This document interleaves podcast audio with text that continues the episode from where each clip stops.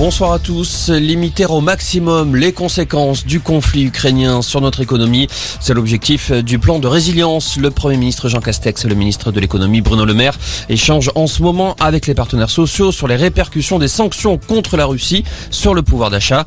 Avec ce plan de résilience, Emmanuel Macron veut sécuriser les approvisionnements en matières premières stratégiques.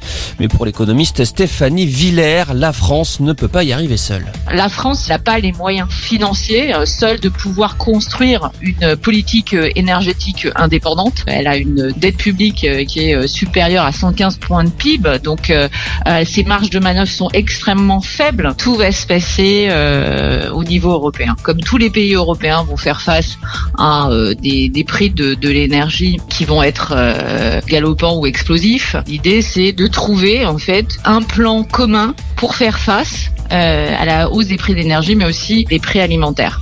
Les 27 pays de l'Union européenne se retrouveront en sommet à Versailles jeudi et vendredi pour décider d'une stratégie d'indépendance énergétique. D'ailleurs, Bruno Le Maire l'assure, l'Europe a des solutions pour devenir indépendante du gaz russe. De son côté, le président américain Joe Biden vient d'annoncer un embargo sur les importations de gaz et de pétrole venant de Russie. Sur le front, trois morts et trois enfants blessés aujourd'hui dans l'explosion d'une mine antipersonnelle au nord de Kiev.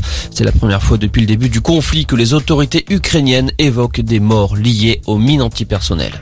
Également dans l'actualité, 7500 EHPAD contrôlés en deux ans. C'est l'objectif fixé par le gouvernement. Après le scandale du livre Les Fossoyeurs sur des cas de maltraitance dans le groupe Orpea, ces contrôles commenceront par les EHPAD qui ont été signalés et seront accompagnés d'un renforcement des agences régionales de santé.